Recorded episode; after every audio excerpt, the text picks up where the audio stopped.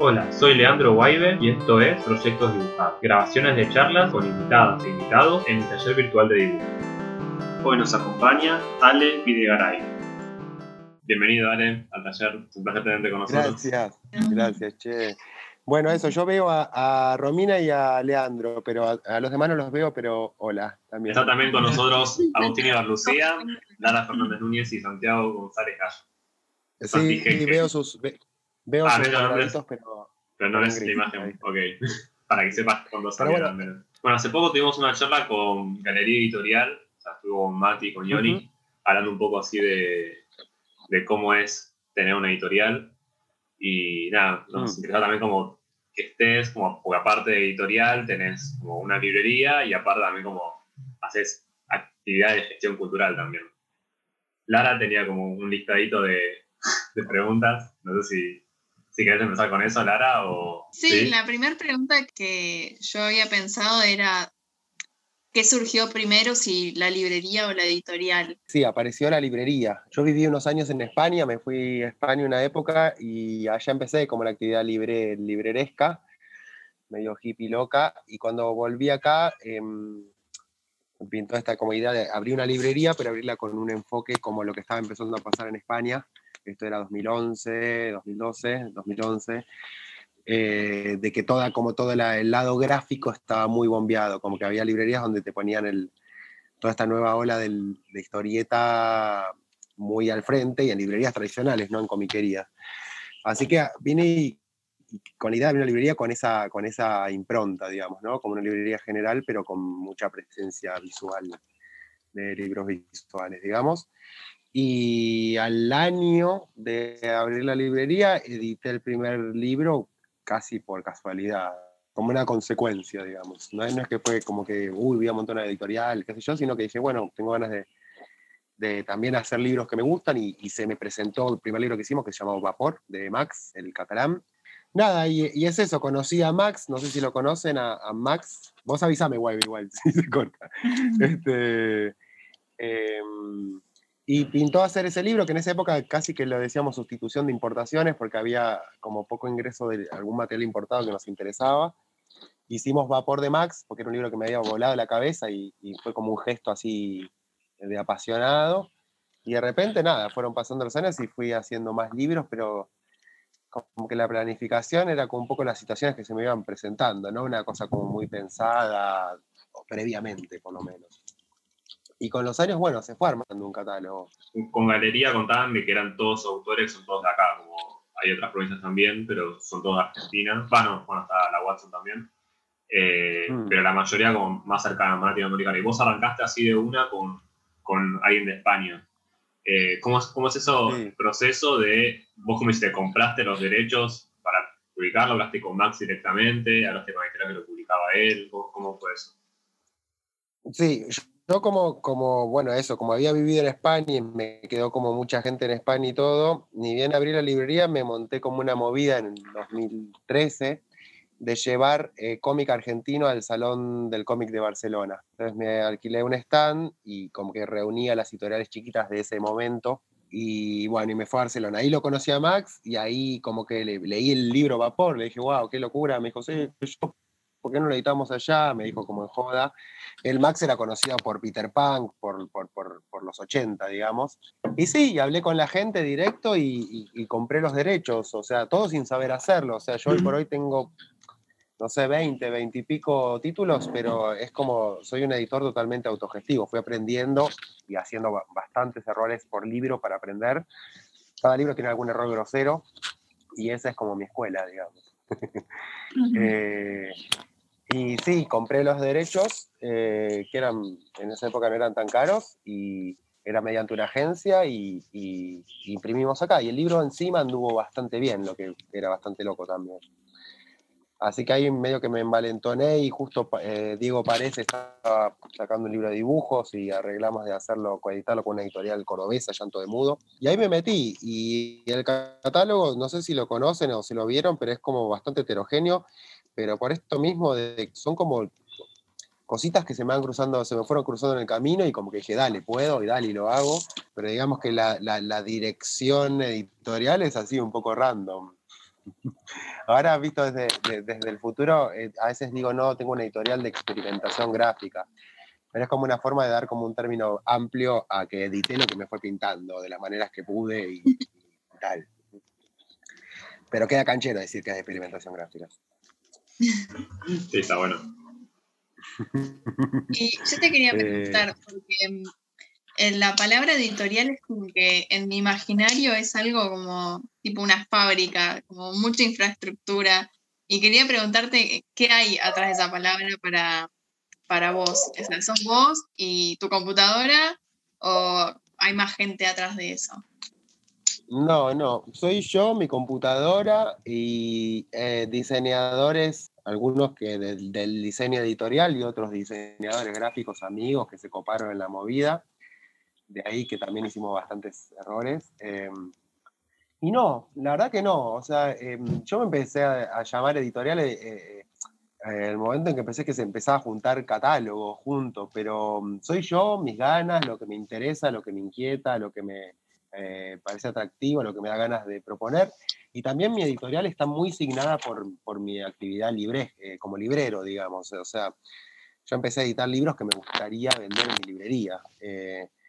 Entonces, em, editorial para mí es un poco eso, es como un gesto que, también sale del, proyecto madre que es la librería. Hoy por hoy ya son medio hermanos, pero siempre yo vivo de la librería y, mi trabajo diario está ahí.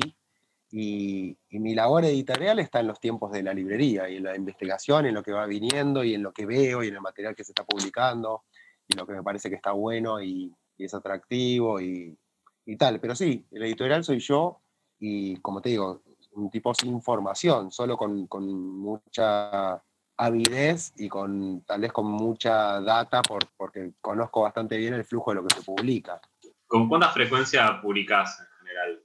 A veces es como uno por año, a veces son dos o tres, ¿no? Como varía. Sí, bueno, es como eso, como algunos proyectos me fueron cayendo y, y por ahí un par de años hice un libro, otros hice dos, otros hice tres, pero mm, hubo como, como un par de instancias. Primero era como más anecdótico, porque el offset digital, o sea, la impresión digital todavía no estaba, no había llegado como está ahora. Y medio que cuando encaraba un libro era offset tradicional, entonces era mil, era plata, era... Y en un momento medio me pudrí porque hice un proyecto, hice un segundo libro de Max, eh, O Diabólica Ficción, que, no que me recontraendeudé porque me encapriché con hacerlo un negocio pésimo y como que dije, bueno, ya fue, no puedo editar, no tengo plata para, para, para, para caprichos, ¿no? Y después descubrí la imprenta digital y ahí vino como toda una transformación porque empecé a, hacer cositas como mucho más arriesgadas, más chiquitas y con tiradas pequeñas, digamos. Y eso le dio como un movimiento a la editorial. Y ahí vino eh, Julia Barata, vinieron los fanzines, vinieron los primeros no tan parecidos, vino el de la Watson, eh, mismo Alien de Aisha France, que también compré derechos, pero lo imprimí digital. Como que también el, medio eh, me facilitó jugar de otra manera como, como editorial. Eh, así que bueno, no, sé, a lo largo de estos años hice de a uno, dos o tres libros por año, más o menos. ¿Y cómo decís qué libros editar? O sea, los, ¿cómo, ¿Cómo elegís a los ilustradores? ¿Cuál mm. es tu filtro? Mira, qué es, lo que te interesa? Me, interesa, ahora me interesa mucho, mucho como los, nuevos lenguajes, ¿no? O sea, como hacer un poco, ver un poco lo que, lo que se está haciendo en la historieta que, que, genera como tal vez nuevo, nuevas aristas dentro del lenguaje de historieta. ¿Cómo decidí? Fue también a partir de, conocer un poco la escena local y libro y eh, o me lo muestran o qué sé yo, y ir decidiendo hacer apuestas, digamos. Eh. Pero hoy por hoy me interesa mucho eso. Si me traes una historieta de género, bélica, línea dura, ochentera, probablemente no me interese porque creo que hay mejores canales para eso y tampoco es un lugar que me interesa tanto, pero sí como como nuevas, nuevos acercamientos a la historieta. Y eso fue un poco lo que intentamos con, con Julia, con, de vuelta con los no tan parecidos. Después tuve como, la conocí a Paola Paola, nos hicimos amigos y ahí hice su, su tercera novela gráfica, todo va a estar bien, y eso fue como un hito en la historia de, de porque como que empezamos a, publicar a una de las tipas más conocidas de la región, y eso también nos empujó mucho. Y también se empezó a hacer una onda de que la gente que está medio en esta historieta nueva de autor también me empezó a acercar los proyectos, ¿no? que, giran en una escena que sigue siendo pequeña. Y tal vez al hacer apuestas a, veces más arriesgadas, libros menos tradicionales, se empieza a acercar la gente también que está en una más, más alternativa, digamos. Y por ahí no, no, o sea, Lucas Varela y Agrimbau no me traen.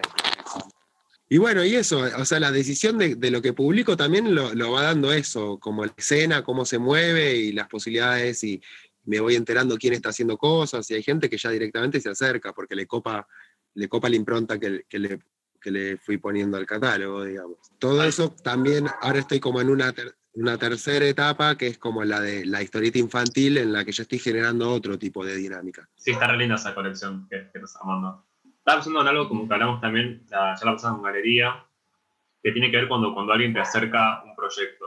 Junto mm. que galería contaban que muchas veces cuando te acercan un proyecto, ya para cuando aceptan generalmente es que ya conocían a esa persona que se lo acerca, como que ponían un poco de sensibilidad de antes y sabían que éramos menos afín.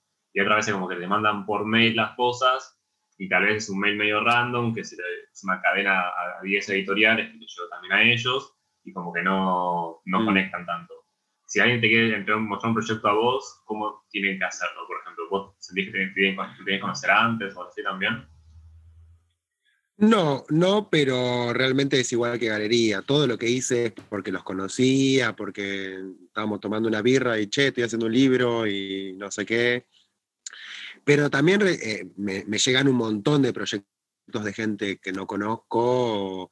Che, mirá, me gusta tu editorial, mirá, tengo un libro. Muchísimas veces eh, de libros que no tienen ni siquiera nada que ver con lo que hago, ¿no? Eh, muchísimas que ahí ya me cuesta un poco más como contestar, porque es como, loco, dale, googlea un toque antes de escribirme. Eh, pero en general soy amable y le respondo a todo el mundo y después todo lo que me manden lo veo, porque siempre flasheo que, que, va a haber alguien tapado que, que, no se conoce y me está mandando algo increíble y si me copa, vamos para adelante. No me ha pasado, no me ha pasado. Y me pasa más bien lo contrario, ¿eh? como te digo, me llegan libros, libros álbum para niños, eh, libro de poesía, o le escribí una novela. Y después, cuando me llegan proyectos de historieta, en general sé que también, no sé, o Galería ya le tiene ganas, o Martín al Mensajero eh, se copó, o mirá, eh, Y Comics me lo rebotó, ¿por qué no me lo haces vos? un clásico. Somos un, un clásico. Y después hay un concepto que, tiene Mati Duarte que me, que me, hace reír mucho de Galería, que dice, editamos proyectos que rebotan otros. Este, y, bueno, a veces también eh, eh, hago eso. Y muchas veces son proyectos que terminan siendo de los que más me gustan. la antología que hicieron, que tienen como de muchos países qué tipo, o sea, mm, historietas mm. de lugares que ni siquiera nunca había leído una historieta. ¿El volcán de Mary? Claro. Como ahí como hicieron para encontrar gente de, no sé, Nicaragua, creo que hay alguna, como cosas así también.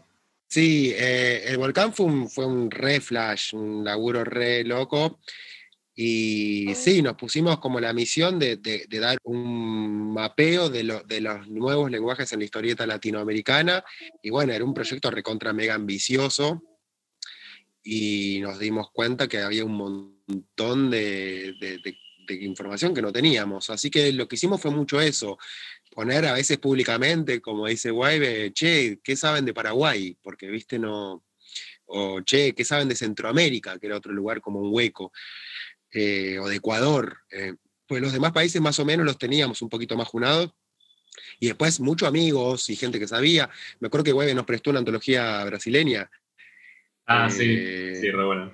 Bueno, sí, sí. nada, nos la conmorfábamos, decíamos, mirá este cuadriños. Ese. Fabuloso cuadriño de 2015, algo así. Algo así que, la historia de esa antología es bastante tremenda porque eran todos chabones y después fue, tremendo. Em, nada, así que hicimos como sí, como también unos llamados abiertos a que nos tiren data y estuvo buenísimo, aprendimos una barbaridad. Y terminamos haciendo esto, que bueno, es un recorte como cualquier antología, ¿no? La tijera te queda como editor, pero yo estoy contento, es un libro que me gusta, que me parece que, hicimos un buen trabajo. Y de ahí salieron bastante, salieron algunas personas que no, no, eran conocidas, eh, como Regina Rivas de Paraguay, o Edo Brenes de Costa Rica, gente así, flayera. Y yo te quería preguntar sobre, que lo mencionaste en un momento, la antología que, ah, perdón, antología no, la serie de libros que están haciendo ahora que está enfocada como a libros infantiles, que por ahora hicieron dos, ¿no? ¿Cómo están pensando eso? Hmm. ¿Y cómo surgió la idea también de hacer eso, de hacer cómics infantiles y que sean mudos? Total. Eh, sí, ese es como si, en, como en mi pequeña historia editorial, es como una tercera era y tal vez es la, es la colección, siempre quise hacer historieta para chicos, yo soy lector y librero y amante de los libros y editor por Asterix y, y flasheo que el, que el, que el, que el cómic infantil es, es, la puerta a la literatura, digamos, para muchísima gente, a toda la literatura, al cómic y a, cualquier otra. Y entonces hace mucho que tenía ganas de, de, de empezar una colección infantil.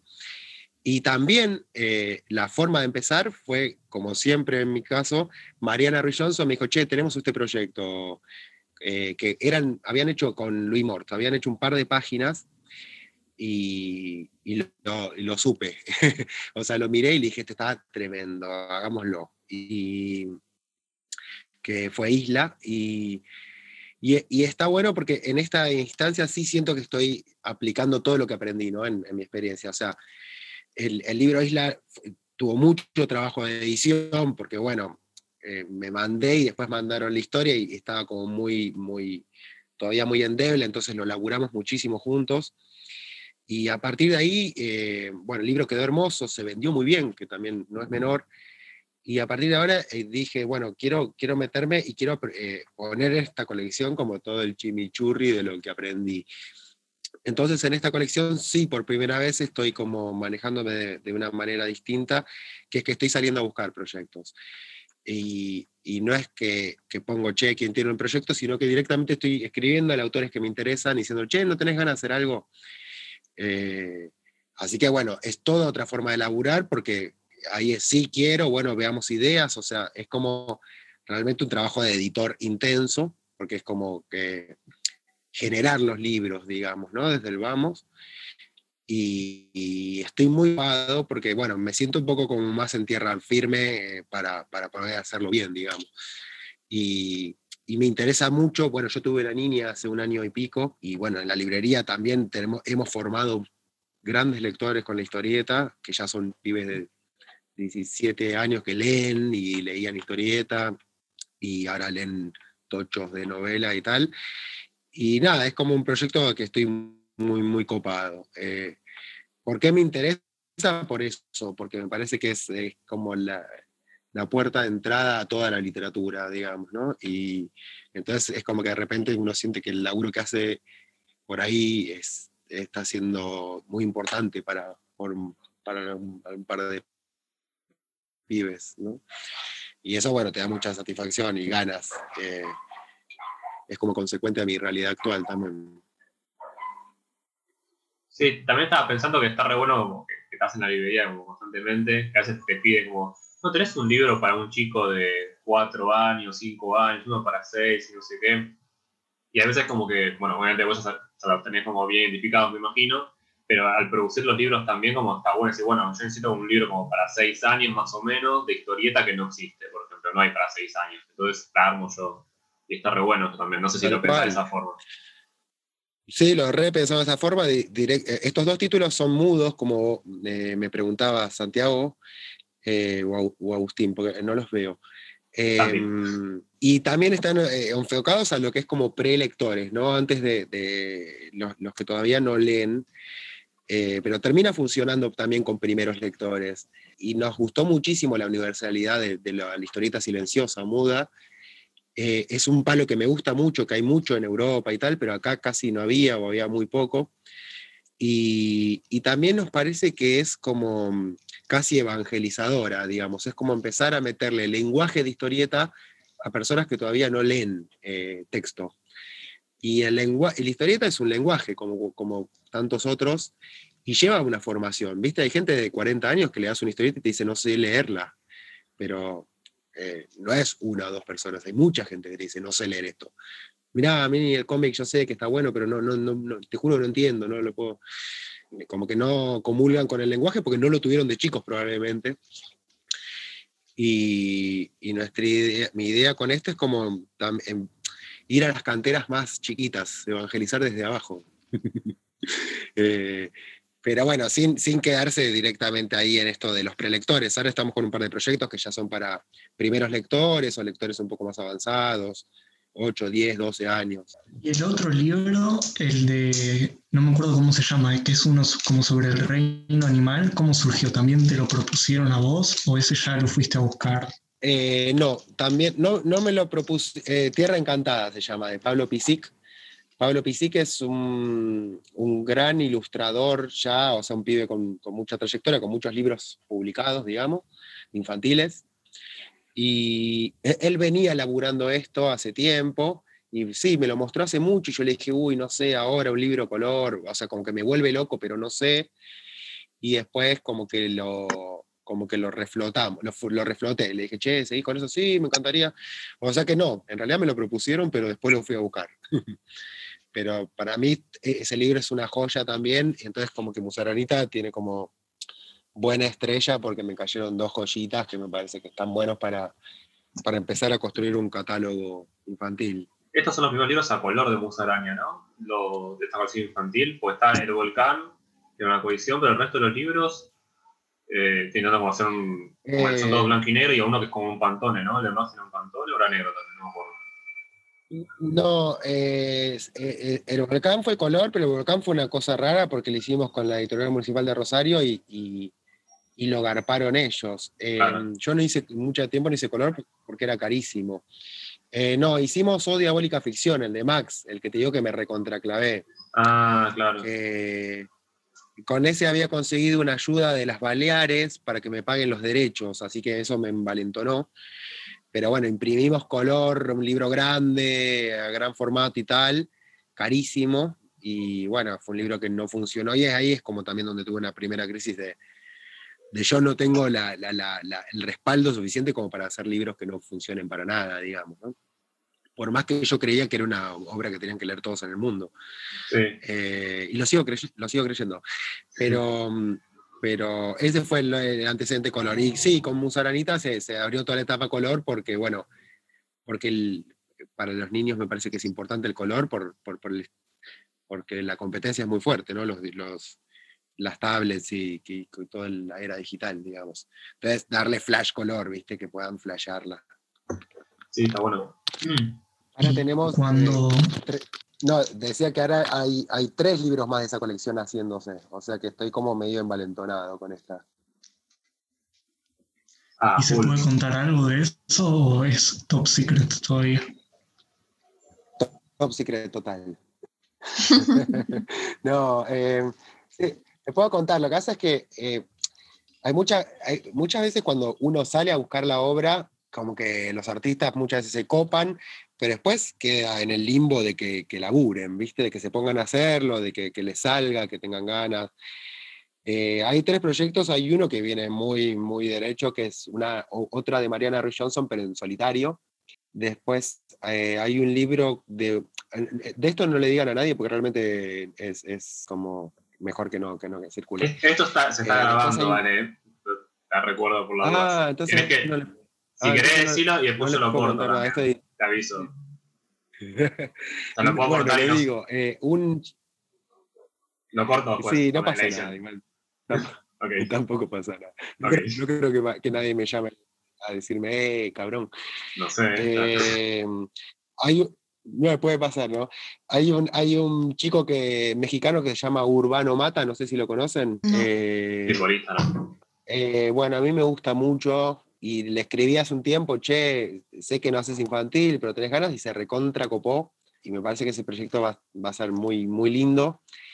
Y después eh, estamos en una instancia mucho más experimental, elaborando con Pablo del Cielo, el chileno, y Louis Mort eh, también, que el, que hizo Isla con, con Mariana, en algo como más anarquista para niños, algo como más, más, más enquilombado y más experimental, que están ahí dibujando, pero están todavía en el laboratorio, digamos. Esos son los proyectos que andan ahí y ojalá que los tres lleguen a buen puerto porque parecen como tres librazos. Sí. Y después le tiré, lancé varias piedras más y estoy esperando a ver qué pasa. Yo lanzo piedras así a lo loco porque sé que después los tiempos son largos. Porque si, si me cayeran todos juntos, claramente no los puedo hacer. Pero, claro, pero sé que por ahí, viste, eh, arrancás un colgados y todos y, y por ahí arrancás un proyecto y tarda un año en concretarse. Entonces, bueno, especulando con eso, estuve mandando bastante. ¿Y tenés como una idea de, bueno, quiero publicar dos por año o una cosa así, o no? Que salga como salga más o menos. Tengo ganas de hacer tres, tres libros por año. Ahí va. Y, hoy por hoy tengo la, la intención eh, de la contabilidad de que los libros se paguen unos a otros, ¿no? Que también es algo bastante nuevo en mi vida. Sí, está bueno. También está re bueno eso de de hacer para apuntar a un público más infantil, como es mucho más abierto como quienes los compran, ¿no? Que lo puede ya comprar a alguien como, sí, como tiene un libro para yo, como, y lo agarra, pues le gustó, y gente que le gusta y también lo compra, como está re bueno eso también, como que abre un montón. Totalmente, totalmente. O sea, los, los, libros de historieta para adultos que, que edité en mi vida, siempre sé que el que responde mayormente es el nicho, digamos, ¿no? O sea, la gente que está en la historieta, que está leyendo, quizás salió una de Power Paola, salió uno de No tan parecido, salió uno de la Watson, pero el, flash de, de las niñas es que, que no tienen ese prejuicio, no tienen ningún prejuicio, o sea, les da igual quién lo escribió y quién lo dibujó. Eh, no van a retener nunca si es de María Roy Johnson o de quien sea, y eso es una locura, porque es alucinante, o sea, es como entrar eh, y, las reacciones que ha provocado este lado de la colección son increíbles, o sea, me mandan videitos de un nene en una plaza, flasheando, inventando la historia, o sea, genera como un mambo aparte, y, todo lo que es como para adultos es más de nicho, más de conocedores, es menos la gente que le cae el libro en la mano, ¿no? Y dice, uy, qué flash. Eh, cada vez más, pero sigue siendo medio de nicho, ¿no? Sí, Y después está esa cosa de. No sé si la vieron, esta como. Hay, hay como una entrevista dibujada de Art Spiegelman a Sendak, a Maurice Sendak. Eh, ah, no, no, la vi. Si la conocen. No la conozco, está buenísimo. me, me, encantan los dos. Después pas, pasala ahí al, al, taller, después te la paso. Vale, y, y está, bueno porque es como una charla de Art Spiegelman, el que hizo Mouse, con Pulitzer y se convirtió en el, canon de la novela gráfica contemporánea, con Maurice Sendak, uno de los grandes ilustradores infantiles, un, tipo súper increíble, y que, siempre trató a, a, su público como un público, no, no, como niños que no entienden nada, sino con los libros a veces re ácidos, retorcidos, impresionantes y hizo donde los monstruos. ¿no? le dice como, ¿qué onda? Claro, su obra cumbre, va, más conocida es Donde viven los monstruos. Eh, pero después tiene unos libros recontra locos. Em, y como que Spielman le dice, pero a mí no se me ocurren ideas, ¿cómo haces para hacer eh, libros para niños? ¿Cómo pensás en los niños? Y el Dicenda como que se calienta, está buenísima la entrevista. Le dice como que no existen los niños para niños, eh, los libros para niños, eso es una estupidez. Los libros son libros no son para niños, son libros. Eh, ¿no? Y como que le rompe la cabeza, es bueno. qué sé yo. Pero es, es, como un concepto que yo me reenamoré y lo agarré un poco también. Me lo, me lo, pasó, yo lo había visto hace mucho, pero me lo pasó Pablo del Cielo hace poco, me lo volvió a pasar esto. Y, creo que es una premisa hermosa para, para, esta colección, digamos, ¿no? Porque también te abre la cabeza y también te saca esa limitación de a ver qué público, hasta qué edad van a entender, hasta qué edad se van a embolar con esto. Y en nuestra experiencia, los pibes, eh, o sea, hay chicos que tal vez flashean más con lo que está ahí masticado para que ellos flasheen, pero después los pibes flashean con cualquier cosa también, o con cosas que vos no te explicás cómo flashearon, o con cosas que entendieron de una manera que vos nunca lo habías entendido. Y eso como que al, pensar un perfil editorial te da una libertad impresionante. Eh, y eso me tiene bastante así como loco, así, porque me lo pasó Pablo hace poco y quedé como, uy, uy, esto tiene que ser la, premisa. Sí, está buenísimo eso. Eso es medio como hora de aventura también. son dibujitos que pasan en Cartoon Network, pero son dibujitos, como que sí, Cartoon Network puede ser pensado para chicos tal vez, pero lo ves de todas las edades. Es increíble para cualquier edad, como que cualquiera, como distintas edades ven cosas distintas. Totalmente, y eso es medio loco también porque también se, se, convirtió en un nicho editorial o en un nicho de la animación, que es esto de hagamos dibujitos re peposos para que los padres lo vean con los chicos y los padres piensen en, eh, en el ácido y los chicos en la fantasía, no sé. Es un nicho que también tiene como una pata y una pata, porque después terminan apareciendo un montón de dibujitos que claramente a los pibes no les interesan, porque el guiño al, al mayor es demasiado. Sí, o sea, creo que la aventura igual está más balanceado, como hay otros que salieron después que sí son más esa onda, y creo que se nota más, pero la aventura creo que está más balanceado, como que es más de fantasía, Totalmente. que vale todo, y Totalmente. Eso cubre muchos aspectos. Totalmente, totalmente, pero claramente ante la experiencia de aventura apareció un montón de, de, de, de, material diciendo, uy, mira esto, hagamos cosas re psicodélicas que al final reprenden, ¿no? A veces con más tino o menos tino, no sé. Después hay cosas increíbles, como Clarence, no sé si lo conocen, Clarence. Sí, También tienen, tienen ese borde nostálgico que te repega de adulto, pero, pero también habla de la inocencia, no sé. a mí son, me parecen como de las grandes obras maestras de, de la contemporaneidad. Y una pregunta, ¿cómo es cuando sacas un libro vos como editorial?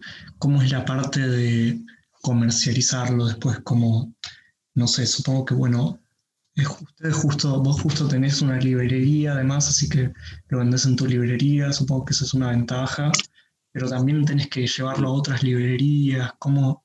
No, no sé muy bien cómo es esa parte, como el proceso. Eh, tener una librería es una ventaja, pero y toda esa parte se me fue, perdón. ¿Cómo es, ¿Cómo es la parte después de que terminas el libro? Tipo, de ir a comercializarlo, llevarlo a otras librerías, ¿cómo es como esa parte? Que, que, tengo como dos caminos. Para, para los libros que hago tiradas grandes, eh, los llevo a la distribuidora. Eh, tengo una distribuidora, ahora es Big Sur, antes era Valduter. Y la distribuidora hace el camino tradicional, que es lo, lo reparten y te liquidan el 40% de, de, la venta, digamos. Y después los libros que hice tiradas cortas, como que dije, bueno, no me caliento tanto, lo, mando a Punk, eh, antes a Moebius, eh, y después medio que lo, eh, me concentré en mi librería y en las ferias, que empezó a haber miles. Eso, y después eso, tengo ese otro camino alternativo que es como el camino del nicho, ¿no? Que es lo que te decía antes, por ahí el libro de, de Julia Barata o el de Aisha Franz o el de La Watson, sé que se lo voy a vender más, lo va, a estar más interesado el nicho que, que, revolear miles de libros a miles de librerías que no le interesa. Eh, entonces, como que en cada libro decido si lo mando a la distribución tradicional o si lo mando a la distribución chiquita. Tener una librería es una gran ventaja, sí. bueno, eso, tengo como distintos caminos de distribución y la librería es una ventaja porque claramente amo los libros que hago. Julia y mi viejo que laburamos en la Musa los aman y nada, llegás y te atacamos con los nuestros. Y claramente sí, es la envidia de cualquier editor poder ofrecer vos a tu público final tu libro, ¿no? Mm. Eh, así que sí, es una ventaja. Igual siempre en un mundo donde el, eh, digo, el, libro siempre tiene un margen de recuperación bastante corto, o sea, es un negocio chico. O sea que el recupero siempre es lento, es difícil, es muy difícil casi es muy difícil pegar un batacazo con un libro, digamos, ¿no? Hay que, uy, con este libro edito cuatro libros, bueno, no. El, margen de recupero y todo es, es, corto y la distribución, por ejemplo, se lleva el 60% del precio de tapa y es un montón, y por ahí terminas vendiendo toda la tirada y, y recuperaste la guita. Em, mm. entonces, bueno, eh, ya como negocio es un negocio chiquito y por eso también tiene algunas leyes bastante crueles con los autores, con los libreros, con los editores, con los distribuidores, medio que no hay ningún pez gordo que se la lleva, ¿viste? A no ser que, que, sea Gabriel Rolón, digamos. Claro. Sí, las librerías en general se quedan con el, entre el 35 y el 45% más o menos de la venta de un libro. Y si vos trabajas con un distribuidor, se quedan como con un 10 o un 15% extra de eso. También. Las galerías, por ejemplo, llevan ellos a las librerías. en vez de que se te queden el 60%, se te queda el 40%.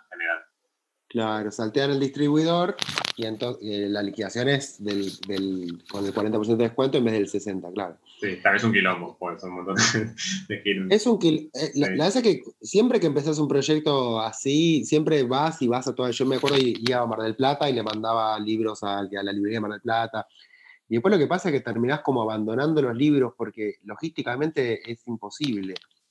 Entonces es como que eh, la distribución es como un camino necesario si querés que los libros lleguen a lugares, ¿no? Y, bueno, a veces es como el... La distribución es como una pata floja en un montón de palos. Y bueno, en el libro sí. Eh, si vos querés que lleguen al interior, bueno, tenés que ir con distribuidor, no vas a ir con tu. Con, en Bondi. Y, en las librerías también lo que pasa, no sé, con Galería, por ejemplo, que es una editorial increíble, de que los pibes tienen que estar llevándolo, es todo un laburo extra, ¿no? Sí para ganar ese margen que, bueno, que, es mejor, ¿no? Es un montón de laburo. Y, pero bueno, no hay nada como la venta directa y, no sé, vos, Guaybe, lo sabés, Galería lo sabe, yo lo sé, o sea, cuando a mí me vienen y me compran un libro mío a, precio público, bueno, ahí estoy haciendo la gran diferencia, Sí, y ah, yo me acuerdo también cuando, estábamos empezando con White Comics, eh, que recomendabas cuando ya, ya en la librería como que quede lejos, que venderlo en firme siempre. Pues después como es un quilombo, como estar cobrando ahí, como es una allá, otra allá, como estar cobrando un montón de librerías distintas, todas las que puedas dejar en firme, dejarlos en firme, como, como los primeros Al cual. Sí, es que sí, porque abandonás los libros. ¿Sabes la cantidad de libros que yo tengo abandonados en mi librería? De gente reentusiasta que dice, che, saqué mi poemario, saqué mi historieta, saqué tal, vení, cuando, cuando los vendas todos, llamame. Y bueno, no y eso medio que no pasa y van pasando los años y, y nada, van quedando ahí como un cementerio de libros. Hasta que un día aparece el autor y te dice, che, ¿te acuerdas que te dejé cuatro de, de no sé qué? Y lo mirás y el precio que dice es 120 pesos, cuando debería salir hoy 800. Sí. Pero, es porque el tipo nunca te llamó y te dijo, che, mira que hay que aumentar con la inflación. Claro. Así que entra en un campo medio anecdótico. Si vos tenés ganas de que la editorial crezca y los libros se vean, medio que tenés que caer en, la distribución. Sí, yo trabajaba en una librería también hace unos años y como la política de la librería era no aceptaban consignaciones chicas de gente así como que publicó su libro, así, no aceptaban porque sabían que pasaba eso también, que muchas veces como se abandonan y, y ellos no tienen dónde meterlo, porque hacen, lo tiran, ¿dónde, dónde lo ponen? Porque no, nunca le vienen a cobrar, nunca se ven, nunca se vendieron, no sé. Tal cual, tal cual. Yo, eh, yo tengo un dilema porque como que no me sale, no quiero ser ortiva, entonces... No, está re bueno, yo haría lo mismo. Es como, que, es como que no puedo decir, no, saca esto, ¿a quién se lo voy a vender? A todo, el mundo le digo, dale, dale, déjamelo. Pero bueno, ahí tengo un mar de quilombos. Eh, y, de, un cementerio también de, libros que, que, si un día decís, bueno, ya fue a un saldo, eh, seguro que al otro día aparece el chabón, ¿viste? Te dice, che, yo te dejé pero así que nosotros sí, aceptamos todos los proveedores chicos, pero claramente eh, es algo que no es sostenible, digamos. Que queda la anécdota o en el gusto de que tu libro esté en la librería que te gusta, pero, pero no, es, no, suele ser sostenible. Tengo una pregunta. ¿Hay alguna temática que no quieras eh, editar como, por ejemplo, no sé, la ilustración es hermosa, el artista es tremendo, pero trata una temática que específica que vos decís, no, esto no lo puedo publicar. Mm. ¿Sabes qué me pasó con.? En general, yo te diría que no, que no tengo un, filtro. Pero me pasó. Eh, me pasó una cosa medio loca que es. Eh, en Brasil hay un, un, artista gráfico que se llama Marcachi, que es como bien del. Eh, hace historietas de humor super trash, humor negro, eh, sexista, quilombo, bien que viene desde los 80, los 90, cuando toda la historieta era sexista. Y el tipo eh, es como un, héroe del cómic independiente brasileño, eh, como un Robert Crumb, pero mucho más trash, digamos. Y lo conocí, me encantó, es el que hacía las tapas, por ejemplo, de Ratos de Porá, una banda punk brasileña muy conocida. Y fui a la casa, el tipo tiene una offset y hace sus propios libros, un personaje increíble. Y el chabón, bueno, me regaló todos los libros que yo y me dijo, che, ¿no querés que hagamos con mi offset una coedición? Yo dije, uy, qué bueno, Marcache, viste, tipo un héroe de estos de la, vieja escuela.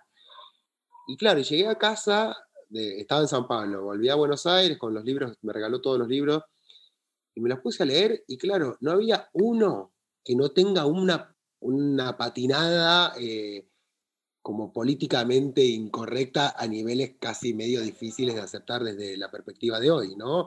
Eh, sobre todo por lo sexista, digamos. Y yo entiendo, o sea, entiendo, digo, entiendo desde el humor trash que él lo hace. Él no lo hace porque es un sexista.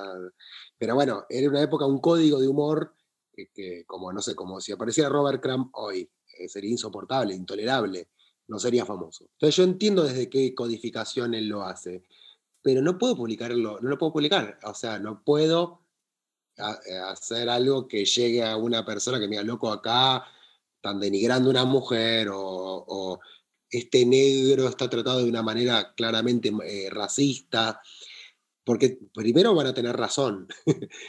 y segundo, yo tampoco voy a poder sacar el libro con una banda que diga, eh, entendé este libro con una codificación que ahora no ha soportado el paso del tiempo y entonces y trata de divertirte igual sin ver que esto puede ser violento y, y una apología a la humanidad chota.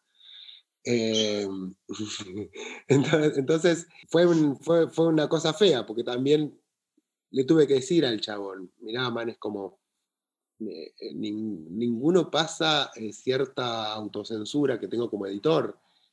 Y, y, para el tipo yo soy como un, burgués traidor. Y creo, y, un poco de razón tiene, eh, porque podría ser entendido. Hoy por hoy Robert Crumb está legitimado y el tipo eh, vuelca una, le, la penetra contra su voluntad y le pega piña, ¿viste? Y el tipo está legitimado desde esa codificación. Pero vos hoy no es, no, como comunicador o como editor no, no, podés darle lugar, no, no, no, querés, no, querés darle lugar a eso. Entonces es una cosa loca en la que el resultado fue, mira, no, no puedo publicarte. O sea que tu pregunta es pertinente porque me pasó. Eh, podría decirte que no, pero sí, puede pasar. y hoy hay como, eh, eh, hoy la, autocensura es, es, es, un filtro importante, ¿no? Y es como donde ves hasta dónde vas, y más donde hay una responsabilidad que es la de ser como un puente de comunicación, digamos. Así que sí, me pasó. Pensando en eso que, que decís, em, porque claramente si ese libro se sigue vendiendo es que hay gente que todavía no visibiliza esa violencia o no lo ve, ¿no? Mm. Eh, porque hay gente que consume igual y por ahí no, tiene esta mirada que vos tenés para con la editorial. Eh, ahora pienso en todo esto que estás diciendo, con, todo esto que son los libros álbum y lo infantil, eh, la idea también es como apostar a, a, cuestiones así más de género, qué sé yo, o no, por ejemplo. Sí, eh, total. Ah, Totalmente, totalmente, porque, digo, porque, porque, eh, porque me siento parte de, como comunicador, me siento parte de, las evoluciones, las pequeñas evoluciones que vamos logrando, y obviamente mis ganas son de dar lugar, o inclusive mis ganas hoy por hoy es de hacer una editorial totalmente queer, absolutamente queer. Sí, es una gana y es una gana de ser parte del tiempo en el que estoy y no porque no por oportunismo, sino porque me gusta y que quiero que mi, o sea, mi hija lea cosas que, que no hablen desde esas perspectivas caducas, digamos. Así que sí, las ganas están y se discute y a la hora de discutir ideas es como, eh, no sé, hemos llegado a decir, che, que el protagonista sea niñe, eh, bueno, que para vos sí tiene pelo largo, pero es un nene o no, y qué importa, y, y ese tipo de cosas, tenemos muchas ganas. Eh, y además hay como mucho, mucho por hacer ahí, así que hay como una gana decidida de, apostar por eso, digamos. Está buenísimo, eh, porque eso también apunta un público, digamos. Eh, totalmente. Cada vez más, ¿no? Pero digo, es, una apuesta súper interesante también. No, totalmente, sí, sí, sí, son las ganas. Y generamos, con o sea, con los chicos, por ejemplo, con Pablo y Luis Mor, con Del Cielo y el Humor, decíamos, hagamos algo tremendamente queer, o sea, totalmente abierto, totalmente eh, eh, que cruce todo, eh, que cruce géneros y lenguajes y que sin a, lo que te puedas reconocer desde cualquier lugar desde donde te identifiques, digamos, ¿no? Así que hay como una, sí, una decisión tomada. lo que hace que, bueno, la historia que contaba antes quede como cada vez más desfasada, ¿no? Em, pero yo te digo, a mí me gusta Marcachi, yo me la paso bomba y me gusta Robert Crumb. Pero claro, eh, no quiero amplificarlo, digamos. Bueno, queda ahí, yo puedo leerlo desde una perspectiva, si se quiere, pero, pero entiendo que, que, no es viable, que no va más, que, son pequeñas semillas que, podridas, cositas que, meten, bueno, que hay que ir, en la medida que uno puede, no darle cabida, ¿no? Mm. Sí, está buenísimo. Sí, dame un mate, guaybe. A mí también, güey. Porque el la lavado ya, no se lo recomiendo. Pasan un mate. Em, te iba a preguntar, ¿vos eh, ilustrás, dibujás? No, no dibujo. O sea, no, no dibujo. Tú, me gusta mucho, pero no. No dibujo, pero como que disfruté, disfruto mucho del dibujo desde chico, digamos. Tengo como, como que mis primeros héroes siempre fueron dibujantes. Pero es una buena pregunta. En una época hacía algo que era copiar, hice como una cosa que se llamaba el diario del copión, y como tengo tantos amigos dibujantes, les pedía que dibujen y yo lo copiaba al lado. Y, ah, y después de una época larga estuve tratando de copiar a Oski, soy muy fan de Oski, porque pensaba que, que, que muchos de los chicos que dibujan hoy, o las chicas que dibujan hoy, empezaron copiando, ¿no? Copiando a su, Ah, no sé, al monito, al condorito, no sé, Entonces dije, bueno, a ver, voy a empezar por el principio, por la formación inicial. Pero lo, lo dejé, no, no, no soy constante. Pero copio bastante bien, no sé.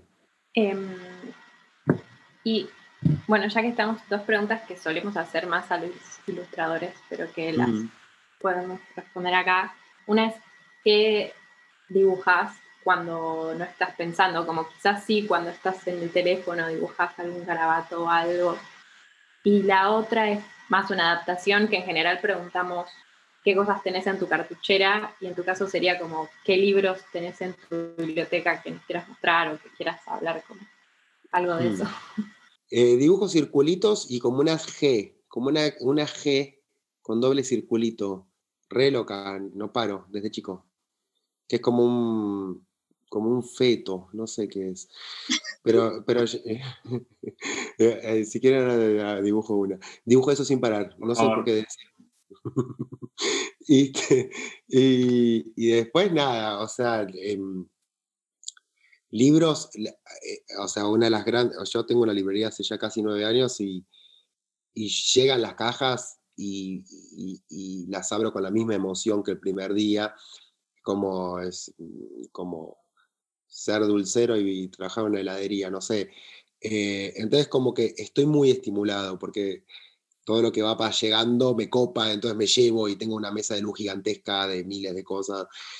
Leo de todo, ahora estoy leyendo en, gráfica, estoy, bueno, por ejemplo, conseguí muchos libros de Fulgencio Pimentel, así que estuve con, con Julie Doucet, con todo lo de Schrauen, Oliver Schrauen, que, que, es una locura, o sea, me leí este Gui, El retrato del bebedor, Vidas paralelas, Arsène Schrauen. Bueno, ese tipo me tiene loco, bueno, tiene loco a muchos.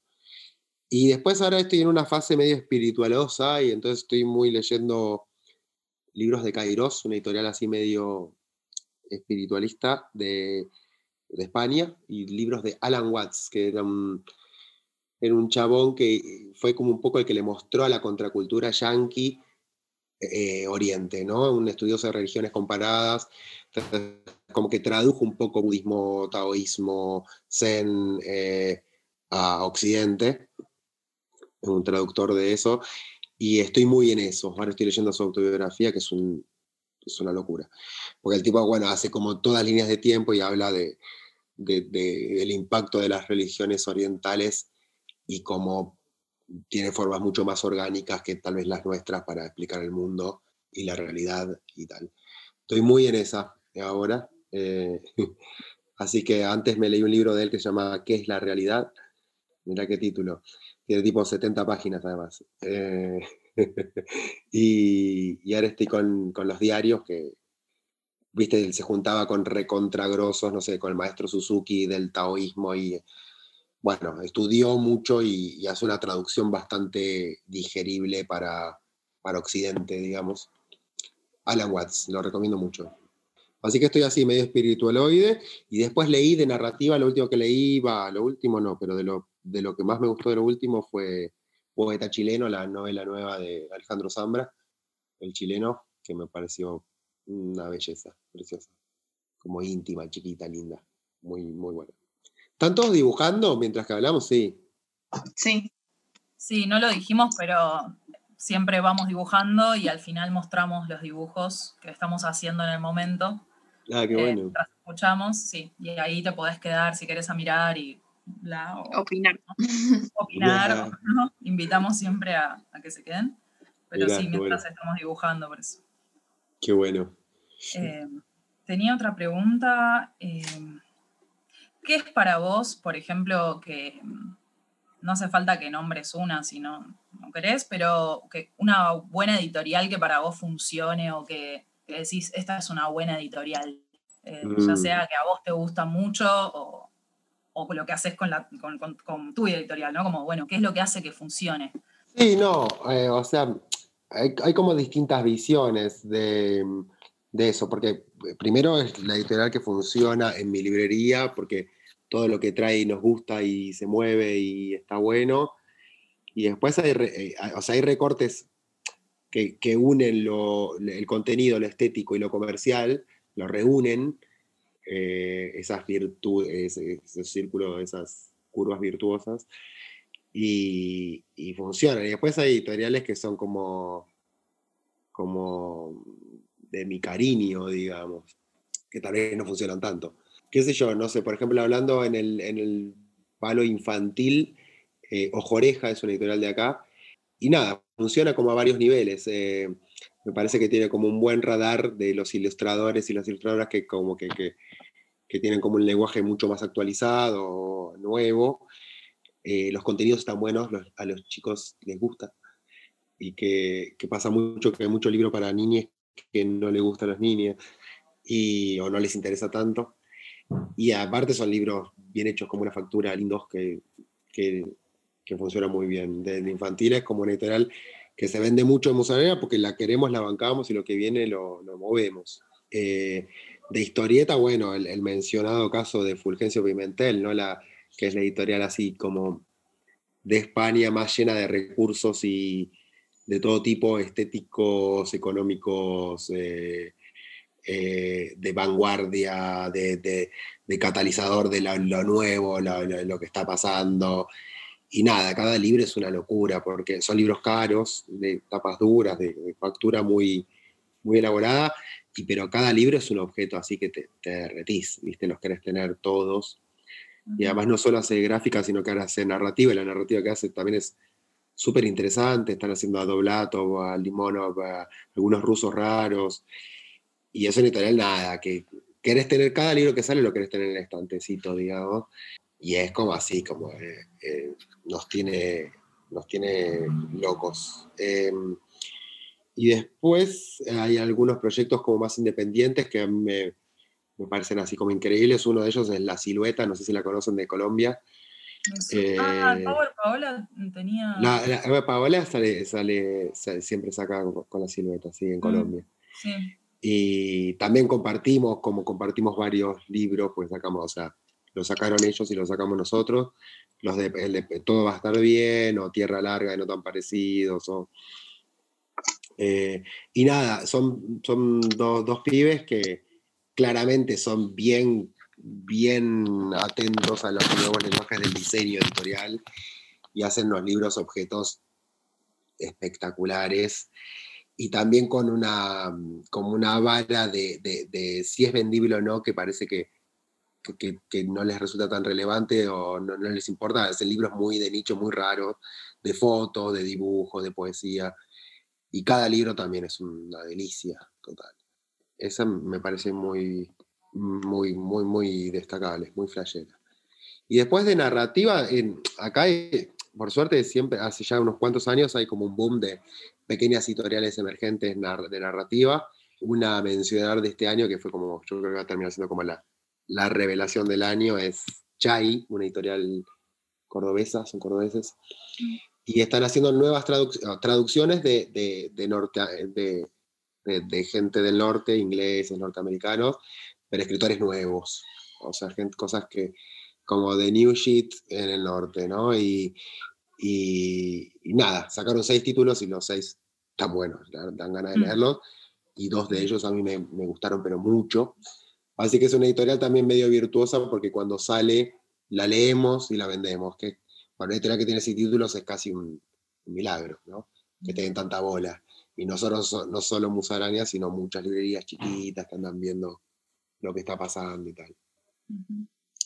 Así que esas son para ahí a destacar. Después hay editoriales donde ya sabes que si viene por ese sello, te está hablando más o menos a vos, entonces lo lees. De las gráficas de acá, Matinal Mensajero, lo que hizo, lo que hace Lean, eh, eh, las cosas que hizo La Pinta últimamente. Las sacás y las lees porque es parte de tu escena y te gusta en general o te interesa, los conoces. Esas son, bueno, galería, full, galería me encanta.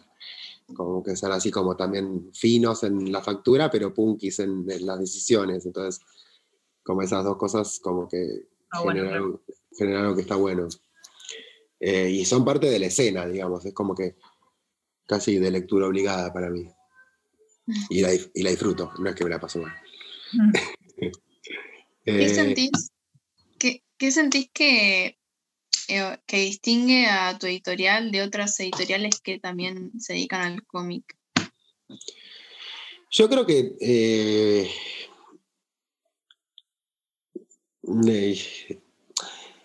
yo, yo, no sé, es como que estoy, uno cuando, cuando edita un libro, por lo menos yo cuando edito un libro, eh, generó como una relación muy personal con la obra. Entonces ya son como parte de tu vida, de tu cuerpo. Y creo que por eso el, bichito de editar es un bichito que es como es eso, como mucho laburo, mal negocio, eh, un quilombo, y en general la gente se pone a editar, no puede parar, ¿viste? Porque generas como una relación ahí como eh, física y espiritual con la obra, con los artistas, y entonces, lo que la diferencia es que es como una parte de mi, de mi, de mi vida importantísima, que, que, la fui haciendo muy desenfadadamente, como te decía, muy sin decir, che, voy a hacer un plan y entonces, eh, no, te tengo planeado el año que viene con los programas, como nada que ver, como muy, como fue pintando. De, de una época me acuerdo que me avergonzaba un poco, como que decía, ay, bueno, mi editorial es como, bueno, más o. Y hoy por hoy, al contrario, como que me, me alucina porque también me alucina ver el diálogo con, el mercado y con el público en general que, que, voy entablando a lo largo de los años a, través de los libros, ¿no? Y cuando leo esa oración de títulos, eh, me, me, reconozco en esa frase que se arma, ponele. Digo, eso por una cosa como mucho más subjetiva. En una cosa como tratando de ser objetivo, yo creo que de algunas editoriales, tal, de algunas, lo diferencia como cierta, eh, como esa falta de planificación o de cosas, porque tiene como bastante libertad, digamos, tiene como un espectro bastante amplio, muy amplio, o sea, tengo, hay títulos que son de palos muy distintos y de como de nichos muy distintos mismo dentro de la historieta, y, esa libertad genera una, una cosa de, ¿y esta gente qué carajo hizo ahora? Qué raro. Eh, y eso me gusta, eh, me parece que genera cierta ruptura con, con otros lenguajes más tradicionales. Eh, no quiero dar casos puntuales, pero tenemos libros bastante extraños también, y que, que, mismo el público dice, ¿y esto? Y, y a veces no, no, son los que más se venden, pero mm, me encanta lo que generan. generan como, generan como una, un huequito, ¿viste? una brecha. Eh, sí, si conocen eventualmente el catálogo, van a ver que hay algunos libros que son difíciles de, encasillar. Y eso me gusta, me, atrae y eso es la que ahora para hacerme el canchero digo que es de experimentación gráfica. en realidad era porque uh, uh, algún artista muy personaje está haciendo algo muy extraño y yo le dije, uy, imprimámoslo. Y nada, es, eso, es como también un sintagma, un algo que sale al mundo y, y, y ser una parte de ese engranaje de construir discurso desde un lado ni tradicional, ni usual, ni, ni repetido, te genera una adrenalina. Es como, uy, qué bueno, estamos haciendo, estamos cambiando el mundo. o nuestro mundo al hacerlo. Eh, pero es eso, no, no, no podría diferenciarme de otra manera porque creo que es eso, en muchas editoriales que me gustan, mismo las que mencioné, creo que también, por más que en algunas hay más planificación y como, creo que también son discursos de, chiflades eh, eh, que se juntan y hacen cosas. Entonces, también me gusta por eso y creo que me reconozco en eso también. Eh, pero bueno, es la editorial de mi vida, entonces en eso es la diferencia. Bueno, yo lo que quería preguntar, no sé si quién preguntar, pero pregunto yo primero, pues hacer lo que no hablamos, que tiene que ver con la parte más tuya de, de gestor cultural de hacer, mm. festivales. Vos organizás dos festivales, el Festival Fanzine y Subestada. Eh, sí. Si querés como contarnos un poco de eso, cómo surgieron.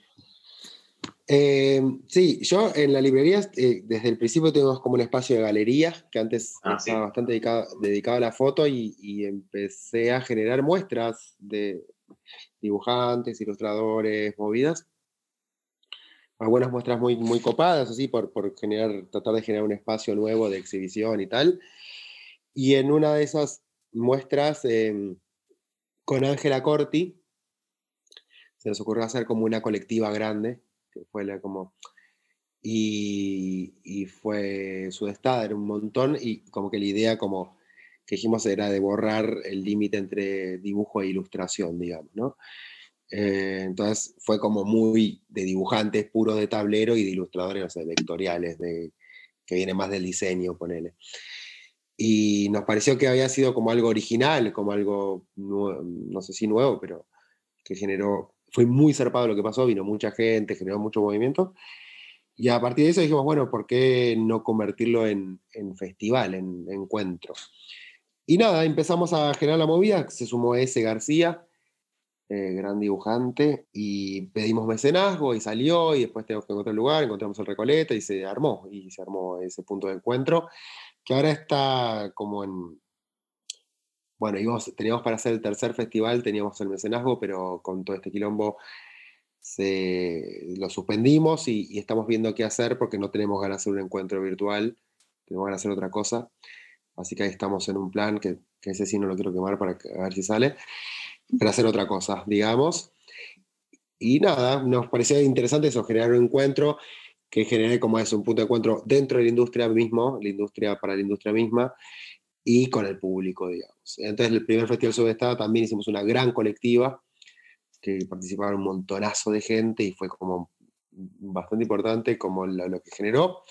Y después también lo que fuimos notando con ese es que aparecieron muchos más encuentros, festivales, mismo el Recoleta empezó a generar una dinámica muy parecida en ciertas cosas y empezamos a, sentir que no era tan importante hacerlo, no daba fiaca.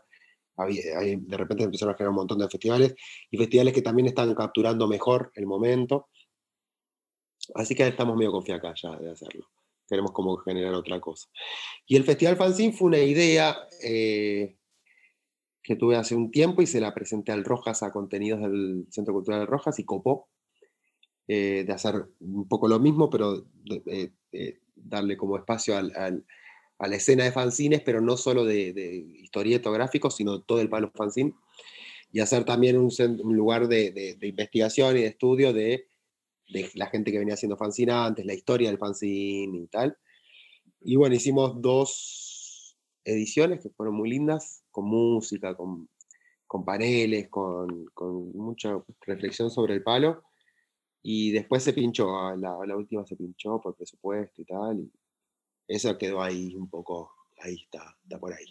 Hay un proyecto de una fanzinoteca, pero lo, lo, lo, lo, tanteamos con Biblioteca Nacional, casi sale, no salió, y ahora es algo que quedó ahí, pero bueno, el fanzine es algo un palo que me gusta mucho y que me gustaría volver a hacer cosas. En cambio, en cuanto a festivales de historieta, creo que ya hay muchos y, y muy piolas, entonces como que sentimos con ese como ganas de, de no repetirnos tanto, o que el espacio no, estaba siendo tan, tan urgente, digamos. Pero bueno, a partir de eso también sí, como que me gusta el palo y uno también cuando empieza a laburar y pasan los años, van saliendo cosas y piolas y propuestas, ideas, entonces sí, hemos curado muestras, me gusta, me gusta, es un palo que me gusta y, que siempre siento que hay cositas para hacer y, también que ha crecido mucho, eh, hay como mucha gente haciendo cosas piolas. Eh, así que sí, ese lugar de gestor está, pero cuando van saliendo cosas o, o ganas de hacer encuentros y movidas y cruces, ese es el lugar de gestor cultural. Yo tengo otra pregunta. Em, entiendo que si bien es un diálogo constante entre el ilustrador, el diseñador y el editor, me cuesta terminar de entender qué es lo que específicamente hace el editor. Eh, no está buena la pregunta, porque yo eh, al día de hoy tampoco lo sé. Ah. no, eh, sí, qué sé yo. O sea, yo creo que el editor en muchos casos es como un coordinador, digamos, ¿no? Muchas, o sea, en, muchos proyectos hay como una impronta en las decisiones creativas muy grandes del editor y en otros menores. yo, por ejemplo, en muchos libros solo tuve, me metí en el tema de cómo hacer el objeto, digamos, ¿no? No en la historia, no en cómo terminaste el libro, no como... Eh, y en otros sentí el lugar o la necesidad de sí meterme más. Eh, hoy por hoy tengo, siento como más seguridad para meterme. En otra época, como que decía, ¿cómo me puedo meter en el final de tu novela gráfica? ¿Viste? Te, dejaste la vida ahí, yo te digo, hey, sí, acá le pones pero hoy por hoy me siento más seguro porque siento que mi aporte puede ser más adecuado, más certero muchas veces, otras no tanto. Pero mi lugar eh, eh, fue la de coordinar, llevar a buen puerto, darle forma y, y, algunas, algunas veces eh, ya meterme en, el, en, el, en, la narrativa de los proyectos y decir, che, aportar sugerencias, hacer cortes, siempre desde un lugar como totalmente de, diálogo ¿no? con el artista. Y, como un diálogo de, che, ¿no te parece que acá la historia no se entiende bien? O este giro lo estás entendiendo vos, pero yo no lo estoy entendiendo como lector. O eh, esta, eh, toda esta parte para mí sobra y es redundante. O como, como meterse más en la tijera como de, la narrativa de los proyectos y a veces de la, narrativa visual también el lugar es un poco eso, eh, entablar un diálogo con el artista para llegar juntos a un puerto de eh, un, objeto que consumirá un público, digamos, ¿no? Entonces es como que muchas veces el artista está metido en una y no ve toda la demás, y tal vez tu lugar es ver el, cuadro desde afuera y decir, che, esto está bueno, pero vámonos así, el formato eh, es complicado porque no lo cambiamos, y bueno, en mi, en mi carrerita he tenido distintas injerencias en los proyectos. A veces, y como que han cambiado, tal vez de manera bastante importante, el curso de, la narrativa, y en otras, solo de darle molde, darle potenciarlo, eh, exponer eh, eh, las virtudes, ocultar lo que uno considera las debilidades. creo que un poco el camino es ese, ¿no? el camino de, articular una obra entre el artista y su público. Y eso tiene mayores o menores niveles de, injerencia y participación y, modificación del objetivo, de, la obra inicial, ¿no? Eh, lo que te contaba, por ejemplo, de, ahora de Musaranita, por ahí ahí se empieza a armar algo más de, che, ¿no tenés ganas? Y sí, me gustaría, pero que, ¿y no te parece una historia de, de que una familia va a un lugar y la niña se pierde. O sea, ahí ya como que la, eh, casi que estás tirando el puntapié, pero también lo que estás planteando es un diálogo, porque al fin y al cabo la obra va a ser del artista, pero eh, el diálogo lo estás proponiendo vos y no al revés. Eh, y ambos lados para mí son súper interesantes. Como te digo, en mi caso totalmente autodidactas, y la seguridad que yo saco para hacer esto la saco de ser un lector eh, así intenso y donde puedo encontrar referencias y conexiones y decir, che, pues ya que estás en esta, ¿por qué no te lees a este? Y entonces viene el artista y me dice, uh, lo leí, y lo que estaba haciendo yo está totalmente ahora modificado por eso. Y eso es lo que me gusta, entablar diálogos con artistas. Me parece que es un, es un, lugar súper súper lindo porque muchas veces ves la cocina de obras que terminan siendo importantes para el artista y para, alguien que lo lea. Entonces es como un lugar lindo. Eh, y de infinitas posibilidades. Creo que es eso. Lo, que pensaba era que en las novelas gráficas o así libros de cómic, como que el, lugar del escritor lo cumple muchas veces el ilustrador.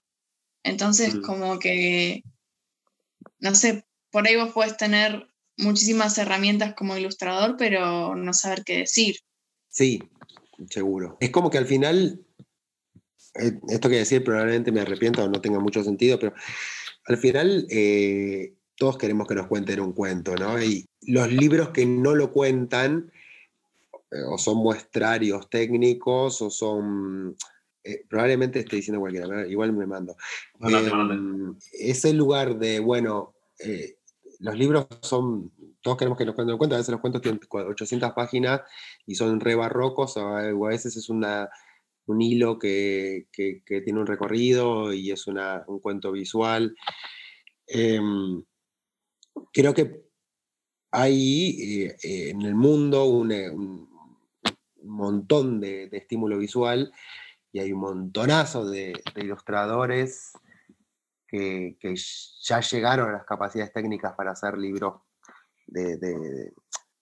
que tengan llegada grande porque, porque está bueno, gusta lo que hacen, pero sí, muchas veces falta el cuento y se está llenando el mercado editorial de, libros que le falta el cuento, a mi, a mi humilde eh, opinión, y que muchas veces para mí son súper interesantes porque funcionan como catálogos visuales, pero me parece que los libros que poco te chiflan el monio son los que te cuentan un cuento y el cuento te llega al, te llega a algún lado, al corazón, al cerebro, al estómago, al sexo.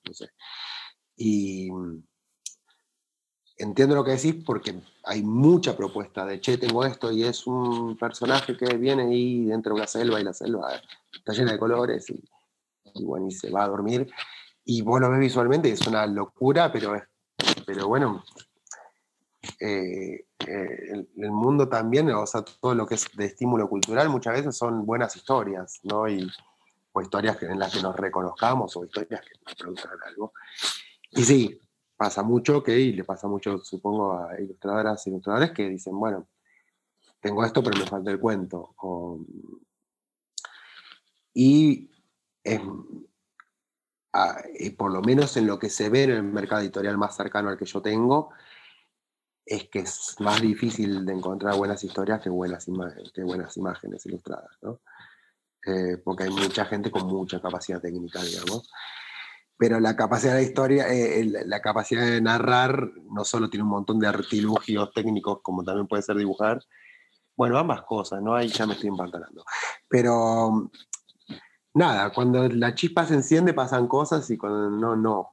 y y, en general para mí, como, como lector, se encienden cuando me estás contando una historia que me llega. De la manera que sea, ¿no? Puede ser con cuadraditos rojos y azules que se juntan y... Eh, pero... Sí, cuando, cuando charlamos con Mariana Ruiz Johnson, ella nos contaba que había hecho un taller de escritura o algo así, como para complementar, porque si bien la técnica la maneja, como que necesitaba un poco más de eso. Total. Marian además es un, es un artista impresionante, pero además la avidez de aprender que tiene es impresionante. Impresionante. Eh, y yo creo que al fin y al cabo eso es lo que termina a veces convirtiendo a, artistas en, en, artistas totales, ¿no? La avidez de seguir aprendiendo, ¿no?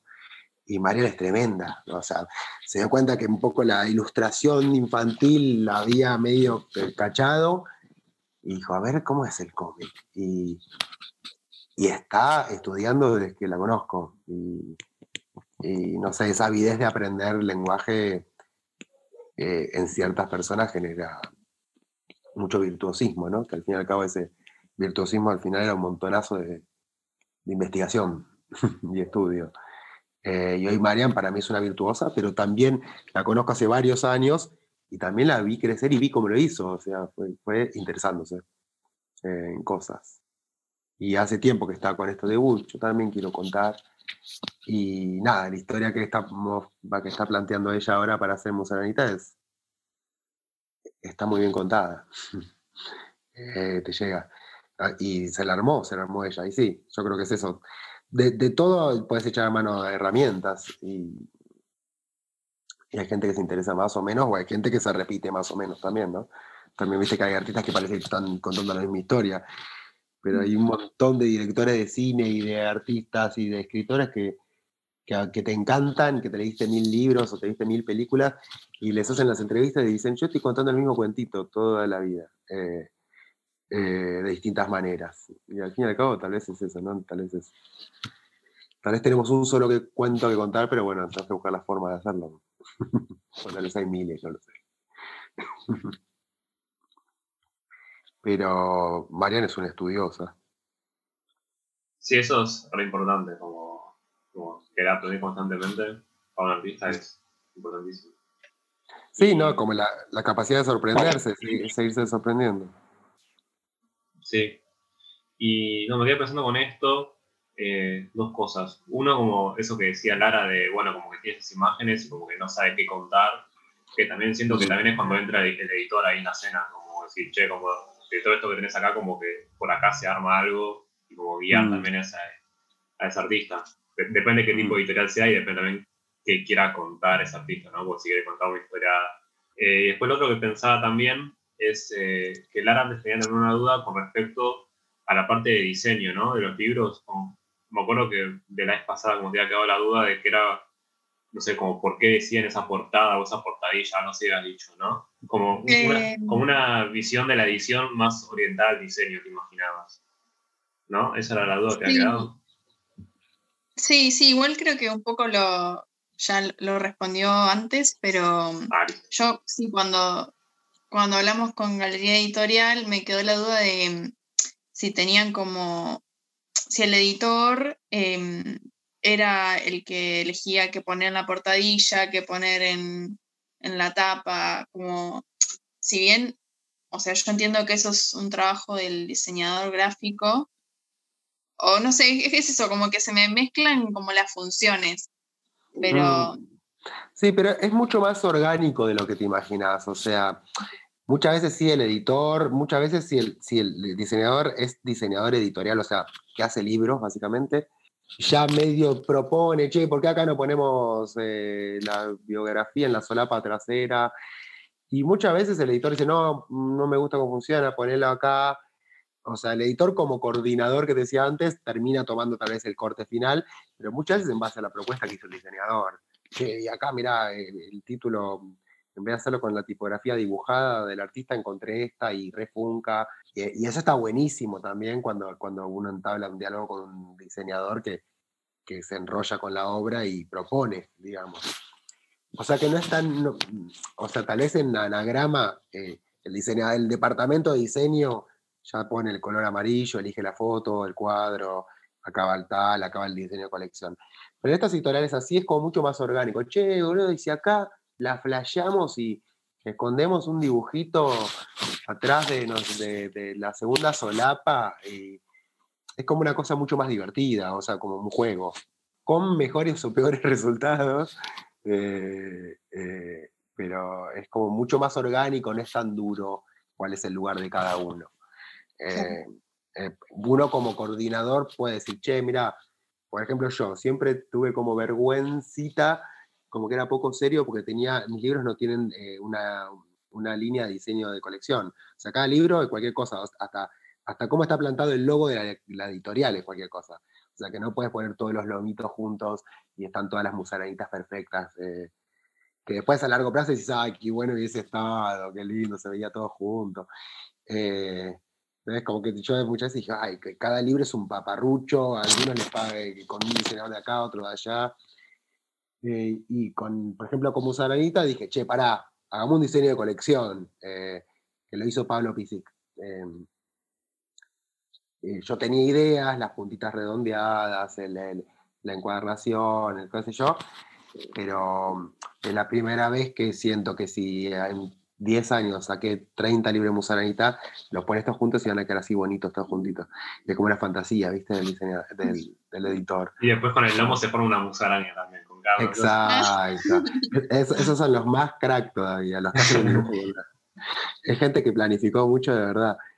Em, no sé a qué iba, pero mm, digo, en, ese diálogo, eh, digo, en eso está también la toma de decisiones del editor, y por eso si vos ves el catálogo mío vas a ver un cachivache, porque la toma de decisiones fue, como empecé contando, totalmente improvisada. y eso era algo que me daba cosas en la época. No, todos mis libros son distintos, hice lo que pude. Ya los veo todos como deformes y como que casi que me gusta. Hay una época que me gusta, a lo mejor el el año que viene me, me parecen feos de vuelta. Bueno, estamos ya medio juntos con el tiempo. Yo tenía una pregunta más. Con respecto a, hay otra colección que habías armado, que eran como los libritos chiquititos, medio tamaño manga, el de sí. estaba estaba el de la Watson también. ¿Eso van a seguir saliendo o está full museranita ahora? No, no, van a seguir saliendo, pero estaban supeditados a otros movimientos posibles del editorial. Eh, tengo los títulos, de hecho, pensados, no... Eh, Bajo la mesa. Mm, sí, pero la verdad es que tal vez se abre otro camino que requiere como mucho recurso de la editorial, algún par de libros para editar, y eh, estoy viendo un poco qué pasa, digamos, con eso. Tenemos ahí dando vueltas el nuevo libro de Pau, de Paola, y también habría que reimprimir o reeditar el Todo va a estar bien, porque se acabó. Eh, así que bueno, hay como distintas eh, cositas que habría que pensar cómo planificar, porque es un montonazo de guita y, y bueno, está bien este objetivo de que el libro se pague. Bueno, Así que bueno. Pero es una colección que quiero seguir porque me gusta muchísimo ese formato chiquito. sí, es re lindo, a mí también. Me gusta mucho y, y los dos libros que, eh, tanto Alien como Un beso así, como Un beso así son dos libros que, que adoro, entonces como que empezó ahí, como para mí empezó bien. Y ahí ya empecé con esta fantasía de hacer libritos que se parezcan entre sí, digamos. Sí, sí, pues te preguntaba, me acordé de eso. Sí, y ponerlos todos juntos. Es como que en, el, en, la pequeña industria editorial independiente está medio mal visto que hagas todos libros distintos. Ya me han dicho, che, boludo, pero ponete las pilas, pensá un poco más.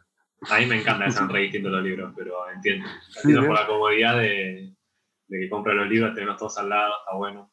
Pero, bueno, viste, Chris Ware como estaba re anti, anti eso, entonces todos los libros de Acme Novelty son todos distintos de formato, como todos totalmente distintos. Nunca no puedes todos al lado porque es uno gigante, otro al costado. O está pensado para ser anti-colección. Es una declaración del chabón, ¿no? Es tremenda, sí.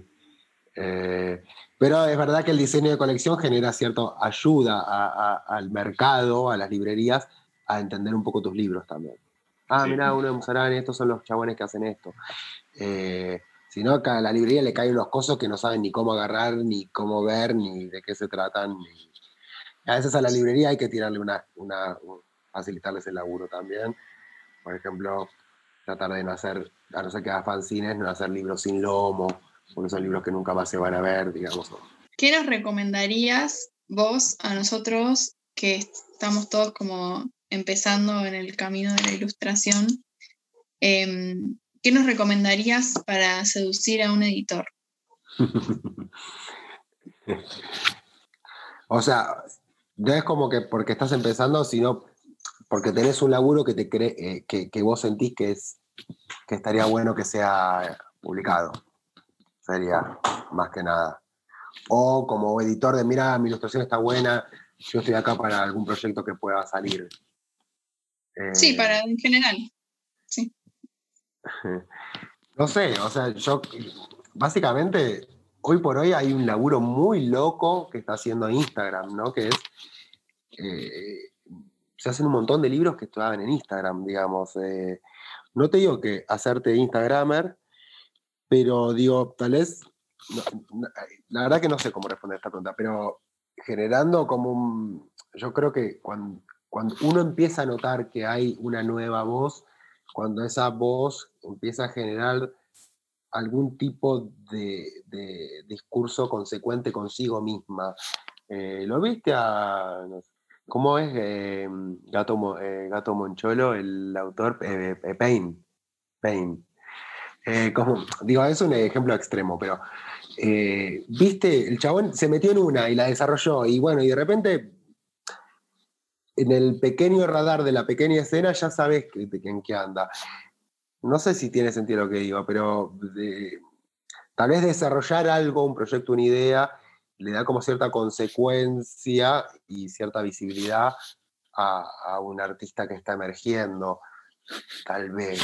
Em, tal vez no, qué sé yo. Sí, para mí es un poco también lo que hablamos, bueno, muchos hablamos también de que hay, hay un montón de medios ahora para mostrar como tu obra, como eso, como de Instagram, pero puedes tener un proyecto y subir todo el proyecto a Instagram.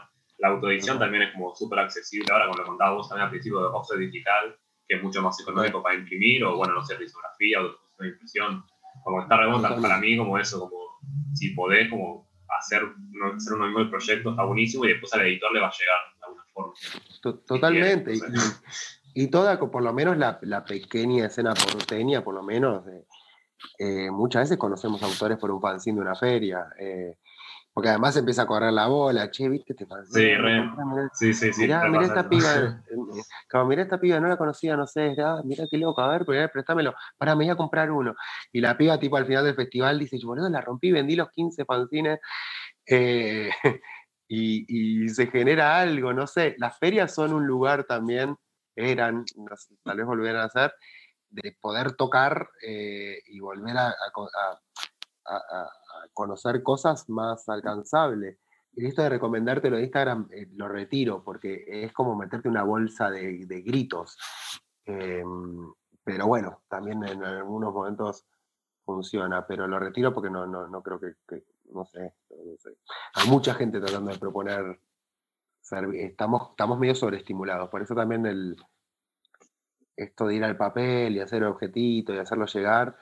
A mí yo te digo la verdad, si me mandas un mail con, con un link a tu Behance o uno de esos, o me mandas un fanzine, la verdad que yo el fanzine lo voy a mirar, el Behance voy a entrar, voy a scrollear un toque, voy a cortar, a no ser que se me huele la mente, porque también muestrarios de ilustración es muy zarpada la cantidad que hay. Entonces es como que yo creo que tal vez tratar de construir un objetito chiquito, humilde, pero que, reuniendo lo, que vos crees que está bueno tu laburo, es una forma de comunicarlo. Eh, más que decir, mira, puedo hacer todo esto, ¿no? Dibujar hiperrealista, dibujar mano alzada, este, eh, línea chunga, sino como, bueno, mira, y pasa mucho con eso, ¿no? Pequeños proyectos que se desarrollan y terminan en, en libros y que eran series de artistas X que se que al fin y al cabo es que se, obsesionaron con una y la llevaron a un lugar que, está bueno de ver, qué sé yo.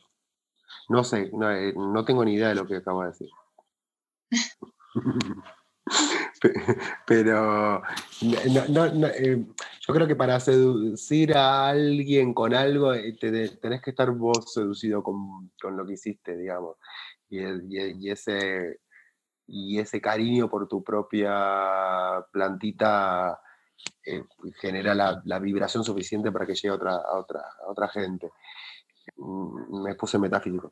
Pero digo, no, no sé si hay herramientas para decir, ah, che, esta piba me mostró esto, eh, ahora esto que tengo. Usó la técnica 15 de... de... la técnica 15 tengo que ver más, porque me mandó una ilustración de un bosque que no la pude creer, eh, porque estamos tan, tan sobreestimulados con los ojos que, es un lugar que a veces uno ve ya medio borroso, ¿viste? Si no te toca un poco el corazón, ves, empezás a ver borroso. Por lo menos a mí me pasa, ¿no? Es como que el ruido me, me, aturde. Sí, sí, eso de los físicos está buenísimo también. Es decir, mm. como de hacer como un fanzine, una maqueta, un librito o algo así, y circular eso mm. en un mail, está buenísimo también.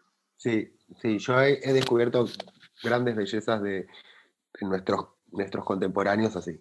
Gracias, Ale, por venir al taller. Estuvo muy buena la charla. Muchas gracias. Gracias. Gracias. Gracias a, a ustedes.